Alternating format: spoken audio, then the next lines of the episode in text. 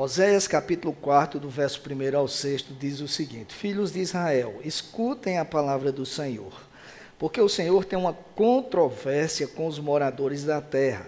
Não há verdade, nem amor, nem conhecimento de Deus na terra, mas apenas juramento falso, mentira e assassinato, roubo e adultério, a violência e homicídios sobre homicídios. Por isso, a terra está de luto e todos os seus moradores desfalecem, juntamente com os animais do campo e com as aves do céu. E até os peixes do mar estão morrendo. Todavia, que ninguém acuse nem repreende, porque a minha acusação é contra vocês, sacerdotes. Por isso, vocês tropeçarão de dia e os profetas, juntamente com vocês, tropeçarão de noite, e eu destruirei a mãe de vocês. O meu povo está sendo destruído, pois lhe falta o conhecimento. Pelo fato de vocês, sacerdotes, rejeitarem o conhecimento, também eu os rejeitarei, para que não sejam mais sacerdotes diante de mim, visto que se esqueceram da lei do seu Deus, também eu esquecerei dos seus filhos. Pai, no nome de Jesus, uma vez mais eu peço que tu fales aos nossos corações. Obrigado por tudo que já foi feito aqui, pelos louvores entoados pelo testemunho do pastor Roberto aqui, por tudo aquilo que trouxe para nós é, um pouco mais de crescimento e nos levou diante de Ti na adoração.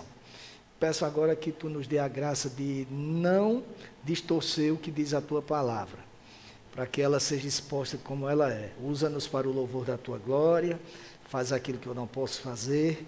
Eu oro no nome de Jesus. Amém. É, normalmente esta sessão do livro de Oséias, normalmente, é, normalmente não, principalmente o, o versículo 6 tem sido citada por nós cristãos, sobretudo, como eu falei, o versículo 6 que diz que o meu povo perece por falta de conhecimento, tem sido citado para justificar a necessidade do aprendizado da palavra de Deus. E para muitos, o conhecimento de que trata o texto é o conhecimento da vontade do Senhor que é expressa na Sua palavra. É, e a pergunta que eu faço é: será que é isso mesmo que este texto, este texto está falando? Eu não estou dizendo que nós não devamos é, é, nos esmerar em conhecer a palavra de Deus, até porque há inúmeros textos na Bíblia que nos manda fazer isto. Mas a pergunta é se este texto aqui está tratando é, disto. É, será que Deus está cobrando do seu povo aqui um conhecimento mais profundo da sua palavra? Ou ele vai mais além disto? Bom, a primeira parte da sessão que nós lemos é um relato do Senhor através do profeta Oséias, daquilo que estava ocorrendo com o povo do Senhor, com o povo israelita. Não havia, como nós lemos o texto, não havia verdade, não havia amor, não havia conhecimento de Deus, bem expresso no texto. O que prevalecia, segundo o texto, era, no versículo 2 consta que era o juramento falso, a mentira o assassinato, o roubo e o adultério. E havia ainda violência e homicídios sobre homicídios. Não era muito diferente do nosso contexto atual, do que nós temos presenciado. O problema maior é que isso aqui ocorria no meio do povo de Deus. O que também, em muitos casos, tem ocorrido, infelizmente. Nós não podemos mascarar isto. É, então, o que é que acontece, queridos? Segundo o relato bíblico, o que é que acontecia, melhor dizendo? A terra estava de luto e todo o povo que morava nela estava desfalecido. E isto também ocorria com os animais do campo, com as aves do céu, com os peixes do mar, como consta é, na passagem. Era um cenário trágico. Esta é a palavra, trágico. O, a, o próprio título da sessão, em algumas Bíblias, dependendo da tradução, Obviamente o título não, não, não consta do original, mas os tradutores colocaram para que nós entendêssemos, e o próprio título diz que esta sessão trata da corrupção geral que havia. E corrupção, nós sabemos, não tem a ver apenas com ah, questão de desvio de dinheiros, de malversação dos recursos públicos. A palavra corrupção tem a ver com a degeneração. Por isso que o apóstolo Paulo, quando está falando sobre a ressurreição do corpo para os saduceus que não acreditavam na ressurreição, eles não acreditavam porque eles diziam assim: como é que alguém, algo que é corrupto, algo que se degenera, algo que apodrece, pode ressuscitar? E aí Paulo vai falar: você não viu não que a gente é lançado em corrupção e ressuscita sem corrupção, inicorrupto, porque a palavra tem a ver com isso, com a degeneração, seja da carne, seja da moral, dos princípios, dos bons costumes, que era o que estava havendo naquele momento. Os versículos 4 a 6, em geral, eh, são interpretados de duas maneiras. Antes, leiamos mais uma vez os versículos de 4 a 6. Diz o seguinte: Todavia que ninguém acuse nem repreenda, porque a minha acusação é contra vocês, sacerdotes. Por isso, vocês tropeçarão de dia, e os profetas, juntamente com vocês, tropeçarão de noite, e eu destruirei a mãe de vocês. O meu povo está sendo destruído, pois lhe falta o conhecimento. Pelo fato de vocês, sacerdotes, rejeitarem o conhecimento, também eu os rejeitarei para que não sejam mais sacerdotes diante de mim, visto que se esqueceram da lei do seu Deus, também eu me esquecerei dos seus filhos. Então vejam, estes versículos, os teólogos têm dado duas interpretações para eles, tá certo? É, o, o, na primeira interpretação, o Senhor é ouvido aqui como um orador que repreende o povo, e, e entre este povo alguém, de forma anônima, questiona Deus sobre o fato de Deus estar sendo injusto para com eles, fazendo acusações injustas e, ao mesmo tempo, justificando as atitudes daquele povo como sendo uma reprodução daquilo que era ensinado pelos sacerdotes e era também praticado pelos sacerdotes. A segunda corrente diz que essa pessoa que objeta Deus, essa pessoa que que fala é, que Deus diz assim: também ninguém acuse de, de, de, injustiça, seria não um anônimo, mas o próprio sumo sacerdote. Que neste caso, é, o, o protesto estaria na primeira metade do versículo 4 porque a resposta de Deus é no sentido de dizer assim: todavia ninguém acuse nem repreenda.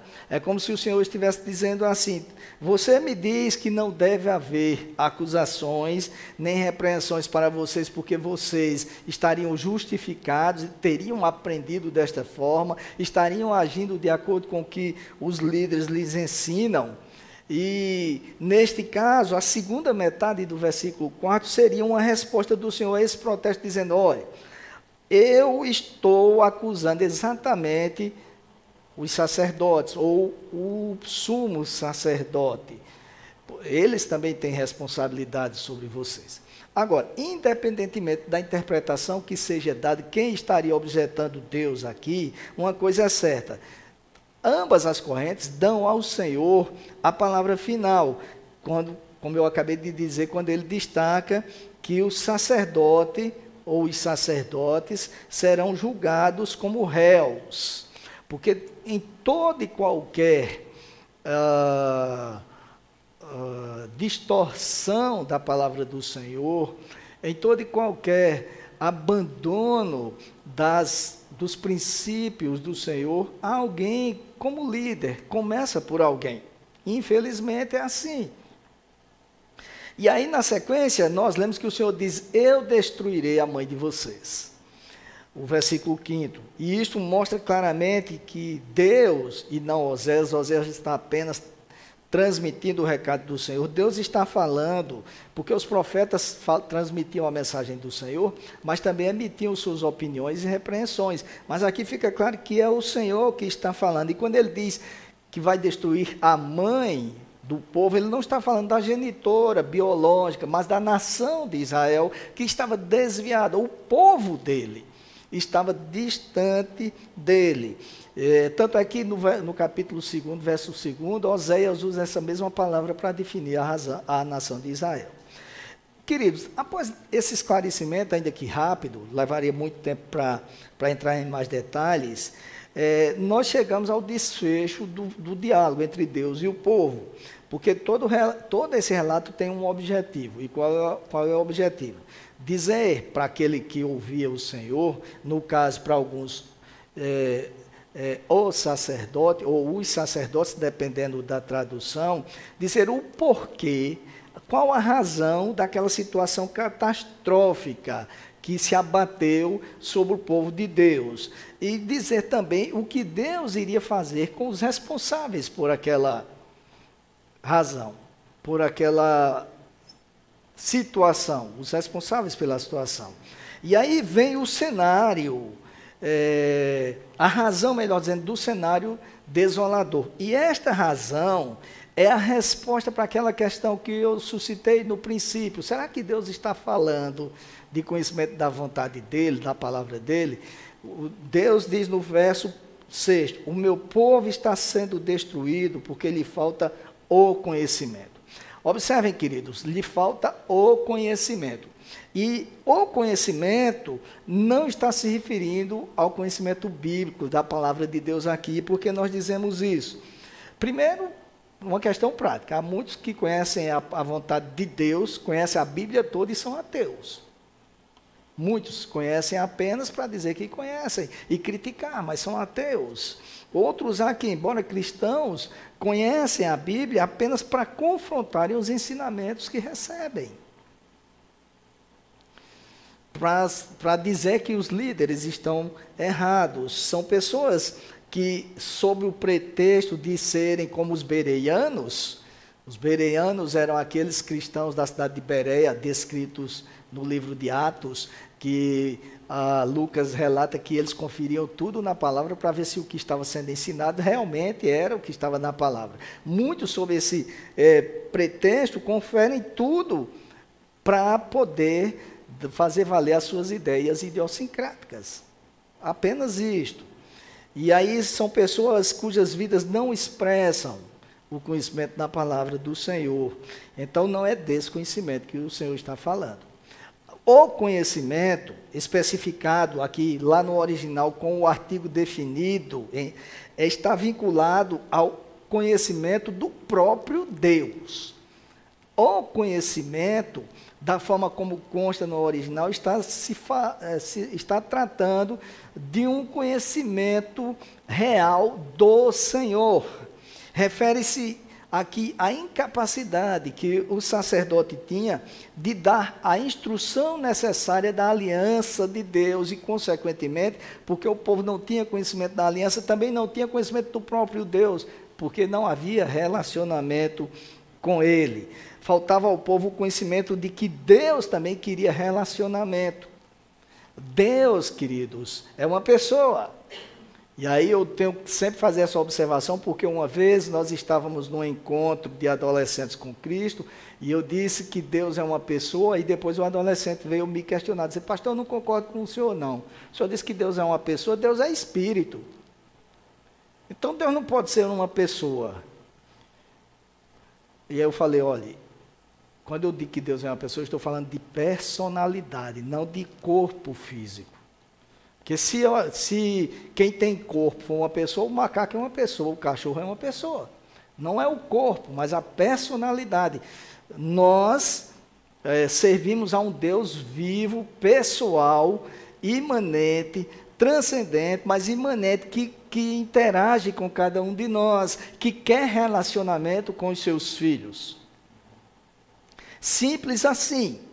E faltava ao povo o conhecimento de que Deus queria este relacionamento. E faltava ao povo o próprio relacionamento com o Senhor. Aliás, se você observar a sessão, já no versículo 1 está explicitado que o que faltava era o conhecimento de Deus. Diz o texto, porque o Senhor tem um, uma, uma controvérsia com. Ah, os moradores da terra. Não há verdade, nem amor, nem conhecimento de Deus na terra. O texto já é claro, já no princípio. Por causa da falta desse conhecimento, meus amados, houve um desvio de conduta. Ah, quando nós não temos relacionamento com Deus, é fácil desviar-se dele. Eu estava dizendo hoje no culto das 10 horas que me lembrei nesta semana, e até hoje eu comentei com a nossa irmã uh, Gisélia, isto, que uh, tem um livro, tem aqui na livraria, não sei se ainda tem, tem, Débora? Já esgotou, chamado é, Saúde Emocional, escrito por uma psicóloga cristã lá de Minas Gerais, e ela tem uma frase interessante, que ela diz, sem sanidade não há santidade. É preciso que esteja são da cuca. E eu estava observando isso comigo, não que eu esteja doido. Mas assim, ah, ah, nos últimos dias, dobra os joelhos para orar, a mente não se concentra. Vai ler a Bíblia, está lendo a Bíblia, daí a pouco você já está no capítulo. Eu passei por isso tudo, você está longe. Porque você precisa estar tá bem está são. E eu dizia para a igreja, aproveito para dizer agora de noite também, há 16 anos que eu não tiro férias e trabalho os três turnos de domingo a domingo. Não façam isso, isso é loucura. Pastor Roberto disse para mim, o senhor está quebrando o mandamento do Senhor, do, do descanso. E aí o corpo cobra. Eu estava conversando com a diretora da Santa Clara, que é, que é cristã, ela disse, o nosso corpo fala, o senhor já está gritando. Então, Tenham cuidado com isso. Fechou o parêntese. Ah, quando nós não estabelecemos um relacionamento com Deus, é como se nós perdêssemos a sanidade. E aí, não havendo sanidade, não há santidade. Não há.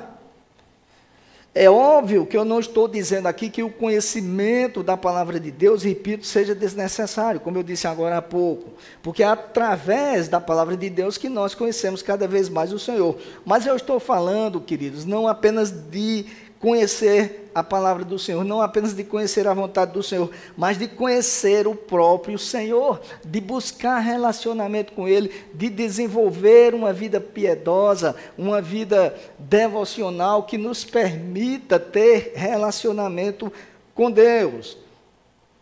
Não faltava conhecimento da vontade de Deus para os líderes de Israel, para os sacerdotes, não faltava. Tanto que logo em seguida Deus diz: que eles esqueceram da lei do Senhor, uh, ou melhor, eles é, esqueceram da lei do Senhor e que Deus iria, assim, é, falar, tratar com os sacerdotes e os profetas, porque eles conheciam a vontade do Senhor, mas faltava o conhecimento. E aí, repito, faltava relacionamento com Deus, compromisso, intimidade de vida diante do Senhor. Nos dias atuais, meus amados, nós temos vivenciado um cenário semelhante no meio do povo de Deus. Infelizmente. A destruição está ocorrendo diante de cada um de nós, mas não estamos percebendo porque nós estamos muito envolvidos com os nossos projetos pessoais. Muito envolvidos com o que nós queremos conseguir no dia a dia. Eu estava é, na semana passada vendo em casa, até falei para os meninos na reunião prévia que nós temos aqui a semana passada. É, estávamos, é, eu e Débora, vendo um culto em uma igreja dessas igrejas modernas que tem aí, de teologia ah, que exalta a prosperidade. E aí o pastor dizia algo, ele pegou o texto de Romanos, capítulo 12, verso 2, não vos conformeis com este século, mas transformados pela renovação da vossa mente, para dizer que isso aqui estava dizendo que a minha mente não pode se acostumar com, com a pobreza do mundo, com, com o retrocesso, eu sou vencedor e Deus vai me dar as coisas, vai me dar, vai me dar. E a gente passa a acreditar nisso, quando eu digo a gente, estou falando de uma forma geral, viu, amados? Não estou especificamente dizendo cada um, mas a gente tem visto isso no meio do povo de Deus, a preocupação em conseguir, a preocupação em ter, a preocupação em alcançar seu, o sucesso que o mundo diz que é sucesso, e isso tem afastado as pessoas de Deus cada vez mais. E aí as desgraças vão se sucedendo e ninguém percebe. Os lares estão sendo esfacelados, Cada dia mais eu vejo casais dito cristãos se separando. E quando não há separação nos tribunais, há separação dentro dos lares. Quantos casais não, não existem que, embora vivam juntos, embora venham para a igreja juntos, não são mais um? Não tem mais relacionamento entre eles. A, a, a gente tem visto filhos de casais cristãos que não gostam de vir à igreja. E não adianta culpar a igreja, queridos, porque o não vir à igreja é apenas uma consequência do distanciamento de Deus, é um reflexo. Há famílias que estão buscando tão somente o sucesso material. Dentro de algumas igrejas existe inclusive a luta pelo poder para aparecer, para um ser melhor do que o outro, para conseguir cargos, namoros que não permitem a presença de Deus, pensamento conivente com o mundo, e aí não como o pastor lá dizia, mas pensamento que se adequa ao que o mundo tem propiciado. E essa vida está chata, esse mundo está chato, a gente tem que ter o maior cuidado, não pode falar de tudo, senão você é taxado disso, daquilo, daquilo outro, e isso está chegando dentro das igrejas. O que eu quero dizer é que o cenário de destruição pode ser diferente. Pode não haver homicídios, que há, mas no meio do povo de Deus, como estava vendo lá na cidade. Pode não haver furtos, ou tantas outras coisas que são relatados no texto que nós lemos, mas o resultado será sempre o mesmo, uma catástrofe. Distanciamento do Senhor leva à catástrofe. O povo de Deus estava sendo destruído por falta do conhecimento dele, não por falta de conhecimento da vontade dele, não por falta de conhecimento daquilo que os profetas diziam, mas faltava o conhecimento dele próprio. Havia uma vida distante do Senhor. E o que é pior, queridos, o povo não estava apenas distante do Senhor, estava próximo de outros deuses pagãos, estava substituindo Deus, estava em adultério espiritual. E a pergunta é: não é desta forma que acontece nos dias de hoje? Deus tem sido substituído por tantos outros deuses que esse mundo proporciona. Não são imagens, é verdade. Não são é, deuses ligados a religiões. Mas, é, mas ele tem sub, sido substituído por tantas outras coisas, não tem sobrado muito tempo para ele, queridos. A maioria das pessoas, quando acorda, já acorda com uma agenda programada na cabeça, e nesta agenda muitas vezes não há espaço para Deus durante o dia. Não há espaço para reservar um momento devocional. E a gente precisa ter cuidado com isso. Hoje pela manhã eu citei um exemplo que se eu, o pastor Roberto, não tivermos cuidado, a gente vai ficar num ativismo medonho, lendo a Bíblia, orando somente para poder pregar. Mas é no, o nosso relacionamento com Deus. Vai haver a preocupação apenas de cuidar de todo mundo, mas e o relacionamento com Deus? Como é que fica? Não estou dizendo que tem que deixar de lado as, as responsabilidades, mas antes de qualquer coisa, precisamos nos relacionar com o Senhor. E o resultado disto, quando há este distanciamento, é que começa a haver arrefecimento espiritual. Depois, distanciamento de Deus e, por fim, afastamento total. Quantos nós não conhecemos que são assim? Vão arrefecendo, vão se distanciando, vão uh, se afastando e depois não querem mais relacionamento com o Senhor. Suas práticas são totalmente dissociadas da vontade de Deus, porque, embora conheçam a vontade de Deus, mas não tem nenhum relacionamento com Ele, não tem vida piedosa. Há o, o desprezo pelo que o Senhor fez, inclusive. E esta é a razão de tantos desvios de conduta, meus amados. Esta é a razão de tantos afastamentos da igreja. E a pergunta a ser feita nesta noite é como é que anda o nosso, a começar de mim, viu, amados? Como é que anda o nosso nível de conhecimento? Leia-se aqui relacionamento com o Senhor. E é para nós refletirmos sobre isto.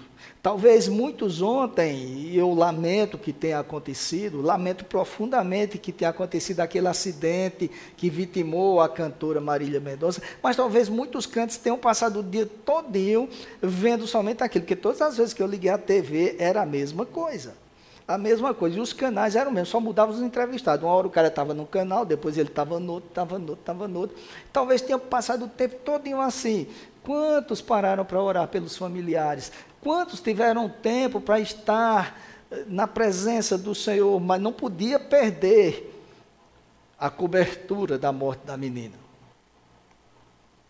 Às vezes a gente está dando tanta importância às coisas que estamos supervalorizando as ações que nos separam de Deus, meus amados. Como é que anda o nosso é, nível de conhecimento do Senhor? Qual tem sido o assunto que ocupa o nosso pensamento na maior parte do tempo? É o WhatsApp, são as redes sociais como um todo? Como é que estamos espiritualmente falando? Porque muitos que têm priorizado o tempo com com coisas como eu falei, e outros, inclusive, priorizam o seu tempo com. Eh, a maior parte do tempo é alimentando um sentimento de rancor. Tem gente que não consegue perdoar alguém que lhe fez o mal no passado. Às vezes esse alguém já morreu. E quando se refere a ele, se fala com ele com os dentes trincados, como Hebe Camargo, gracinha. Uh, Quantos não estão se alimentando disto? Quantos não estão alimentando o seu tempo com o pensamento sobre alguém ou com alguém de forma contrária? Quantos não, quantos não estão ocupando o seu tempo apenas com os planos para a vida, com o trabalho, com os estudos? Alguns são alimentados pelo medo desejo de ter as coisas, internet, como eu já falei, o lazer e até a igreja. Se não tiver cuidado, a gente passa a ter uma vida de ativismo é, na igreja e não sobra tempo para Deus. Estamos tão preocupados em preparar tudo, fazer tudo bem feito, que não sobra tempo para o Senhor. E a pergunta é: qual tem sido o lugar que nós temos reservado para Deus nas nossas vidas? Nós temos conhecimento de Deus apenas de ouvir dizer ou temos de fato relacionamento com Ele? É diferente, são duas coisas diferentes. Duas coisas muito diferentes. Eu, é, a maioria do que eu vou contar agora, que eu me lembrei agora, já me ouviu contar várias vezes isto aqui da igreja. Quando eu vou ministrar palestra com Débora em encontros, eu falo sobre isto. Mas eu me lembro agora e, e, e vou falar mais uma vez. Aqueles que já conhecem, me, me perdoem. Mas é, é, me lembrei daquela história que eu já falei, quando Débora Cecília era criança ainda e só tinha ela. A Belinha não tinha nascido ainda. E falar nisso, eu não gosto porque cada vez que eu falo, eu vejo que eu estou virando um dinossauro. Né? Porque Débora Cecília já, aqui já marcou até a data do casamento.